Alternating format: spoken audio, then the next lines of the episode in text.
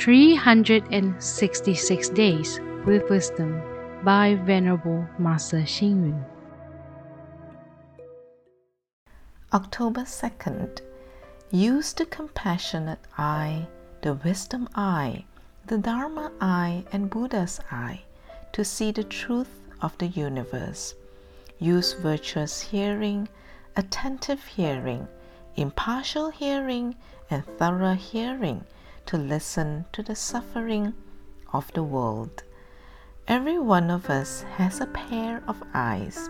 If we can give a little more attention and respect to other people, then we are practicing compassionate eyes for all sentient beings, as cited in the Kuan Yin Avalokitesvara Bodhisattva Universal Gate Sutra. Even though there are different kinds of people in this world, we should also use compassionate eyes to help them. This would eventually improve harmony and interaction among people. If each and every one of us can practice compassionate eyes for all sentient beings, then we will live in a peaceful and harmonious world.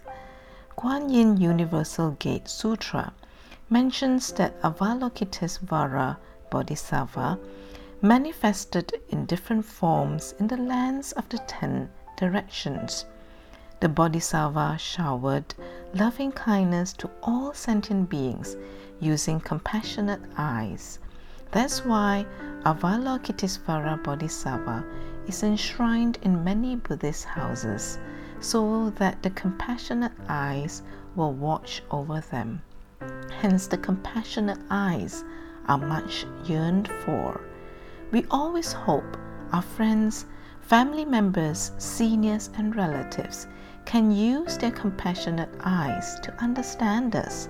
However, let's ask ourselves how do we see them? Read, reflect, and act. If we can see the world with compassionate eyes for all sentient beings, then there will be hope for a peaceful and harmonious world. Please tune in, same time tomorrow as we meet on air.